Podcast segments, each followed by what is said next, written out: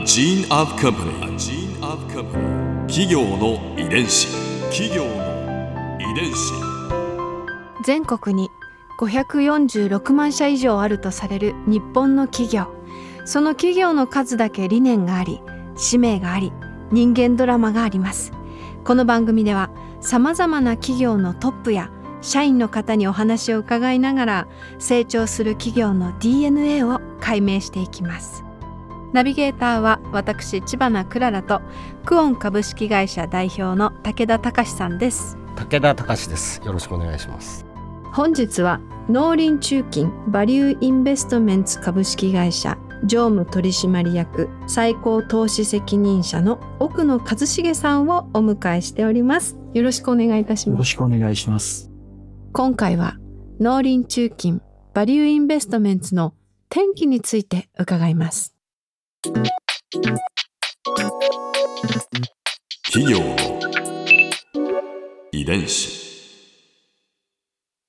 農林中金バリューインベストメンツは2007年農林中央金庫の社内プロジェクトとして立ち上がって今年で15年になります。これまでに転機というとどんなことが挙げられますか？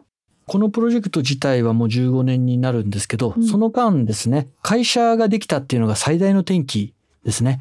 あの、社内の本当の、あの、農林中金の中のですね、うん。なんか、あの、豆粒だったものが、それなりに大きくなる中でですね、会社なりしていくって、なんかこう、ちょっとした出世魚っぽいじゃないですか。ん。だんだん名前も変わっていって、農林中金バリューインベストメンツっていう名前までいただいてですね、で、そこからさらに今大きくなっていると、あのいう状態っていうのは、すごい大きな転機だったと思います。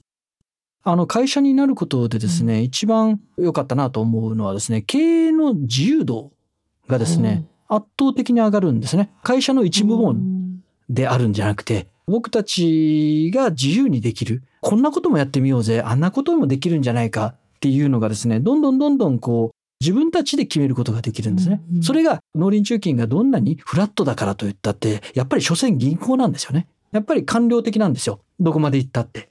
なんだけど、僕たちはベンチャー企業として、本当にベンチャー足り得る人たちが集ってですね、うんこんなことできるんじゃないですか、奥野さんと。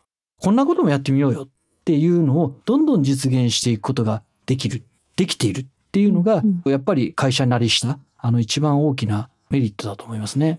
例えば独立後でこう自由度が増したことで実行されたことっていうのはどんなことがありますか？まあ、もともとはですね、日本企業に対する投資だけをやってたプロジェクトだったんですけれども、その会社なりしていく、だんだん大きくなっていく中でですね、グローバルにですね、例えばアメリカ企業にも投資ができるようになってきたということですね。まあ、この投資のやり方っていうのはオーナーになることだと。うん。いい会社のオーナーになることだと。うんあのいうふうに申し上げてると思うんですけれども、うん僕はいい会社のオーナーになりたいと思っただけで、日本株、日本企業のオーナーになりたいと思ったことは実は一回もないんですよ。だって別に強い企業であれば、別にそのどこの国に上場してようがうん別に問題ないわけうんです。それがたまたま日本企業であれば日本株だわけですけどね。なので、日本企業の分析をするときでもうん、常にグローバルに世界中の戦いの中で、本当にその企業が勝てるのかうんっていうのをずっとこう分析してきたんですね。うんその中で、やっぱりアメリカって得なんですよ。うん何が得かっていうとですね、世界の GDP、富の総額ですね。1年間に生み出される富の総額のですね、4分の1はアメリカで生み出されるんですよ。うんで、その中で、あの国は3億2千万人人がいてですね、それがやっぱり今でも1%弱ずつぐらい増えていってるんですね。うんアメリカで圧倒的な強さを持ったら、3億2千万人で4分の1のマーケットを支配することができるとともに、うん世界の78億人にそれを売りまくることができるわけですよね。うんコカ・コーラそうですよね。うんビザそうですよね。うんティファニーそうですよね。ナイキそうですよね。ディズニーそうですよね。すべてそうなんですよ。アメリカっていうのは得なんです。だから、アメリカで強い企業っていうのは圧倒的に得なんです。うんなんで、アメリカ株が上がるし、あの、僕たちもアメリカにやっぱり2012年からですけど、あの、投資を開始して、まあでもそんなことができるのも、やっぱり会社なりして、自由度が上がったからですね。うん。企業の遺伝子。日本の企業かアメリカの企業かを問わず、こう強靭な企業、まあこれはどうやって判断するんですか？あの実際はあのじゃあその企業の世界シェアがどうなっているのかうんとかですね。利益率がどうなっているのかとかですねあのそういったその定量的なあの数字の分析って裏付けとしては当然あるんですけどその後ろにある定性的な性格的な話の定量と定性をですねこう行き来しながら合理的にあの判断していくってとしか言いようがないんですけど。すいません先生。定量、そしてうん。定性、正どういうことでしょうか、会社が、じゃあ、あの、利益を上げました。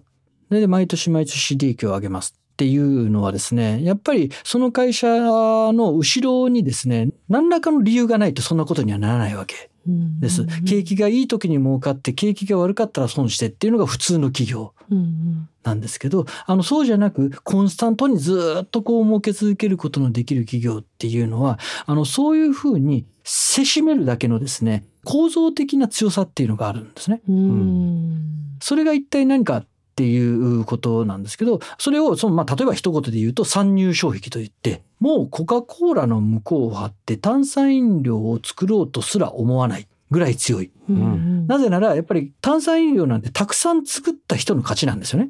うんあ、というか、たくさん作った人が単位あたりの炭酸飲料の値段を下げることができますよね。うんそうすると一番安く出すことができるし、一番儲かることができるわけうんですよ。これを、あの、経済的には規模の経済というんです。うんたくさんマーケットシェアを持ってる人だけが勝てるゲームっていうのがあるんですね。うんうんあ参入障壁の類型には、あの、他にもたくさんあるんですけど、一番わかりやすいのが規模の経済なので、うんあの、今規模の経済の話をしてますけれども、例えば規模の経済を持ってえーいるような企業っていうのは、構造的に強い可能性っていうのは結構高いですね。そういうこう高い参入障壁を持つビジネスということですね。その通りです。うん。その財とサービスが人にとって必要ですと。人にとって必要。う。うんん人にとって必要でないものは、うんどんなに参入障壁があっても全然儲かんないわけです。ライバルを寄せ付けないけど、誰も求めてないってことうんですか？そうですね。そんなこと、そんなもの寂しいですけど、寂しい。寂しいですけど、それも結構ね、移り変わっていくんですよ。移り変わる。例えば、僕たちが子供の時とかって、扇風機ってものすごい付加価値があったんですよ。もう40年前ですね。なぜそんなに付加価値があったかっていうと、空調がなかったからです。だから、あの、ものすごく古い扇風機をですね、もう夏が終わるとですね、押し入れに縛って、うんそれで次の夏が来たら出す。それはすごく貴重だったからなんです。今となったら4000円なので、うん一回飲みに行くのを我慢したらうん 買えるわけ。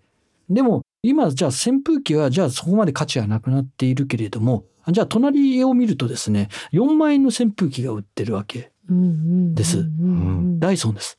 あの羽のない扇風機。あれ4万円。うちも使ってる。ですよね。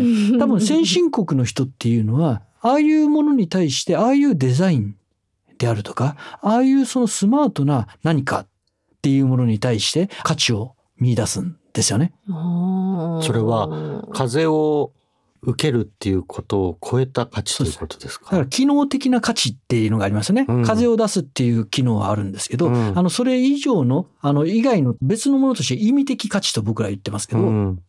意味的価値がある。うん。っていうことですね。で、機能の価値っていうのは誰でも真似できるんですよ。うん割と真似しやすいですよね。うん。だってね、単なる携帯を機能として満たすだけだったら誰でも作れるわけだけれども、うん iPhone のようなフォルムとですね、スマートな感覚、あれを持ってるからかっこいいと思えるうんっていうその意味的価値ですよね。うん。そこに iPhone が10万円かかる理由があるんです。安い携帯はもっと安いわけですよ。単なる電話をするだけのものではないっていうのが、やっぱりスティーブ・ジョブズ、ジョナサン・アイブが作ったこのデザインですよね。高い付加価値を持っていて、高い参入障壁がある。そう、その通りです。うん。そこが最大のポイントになります。ここで Clara's Viewpoint。今回印象に残ったのはダイソンの扇風機の例です。まあ機能的な価値とそれから意味的な価値。この両方を備えているそのダイソンの羽なしの扇風機はすごい商品なんだっていうことですよね。なんかこういうふうにリアルに経済のことだったりビジネスのことだったり投資というものを通して身近に感じようとしたことなかったなと思ってこう身につまされる思いがしてもう少し私も勉強しようかなって反省しているところです。企業遺伝子。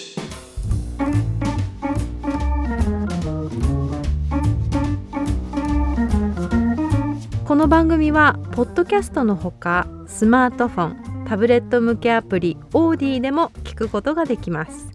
お使いのアプリストアからダウンロードして企業の遺伝子のページにアクセスしてみてくださいね。それでは来週もまたお会いしましょう。企業の遺伝子ナビゲーターは私千葉なクララとクオン株式会社代表の武田隆でした。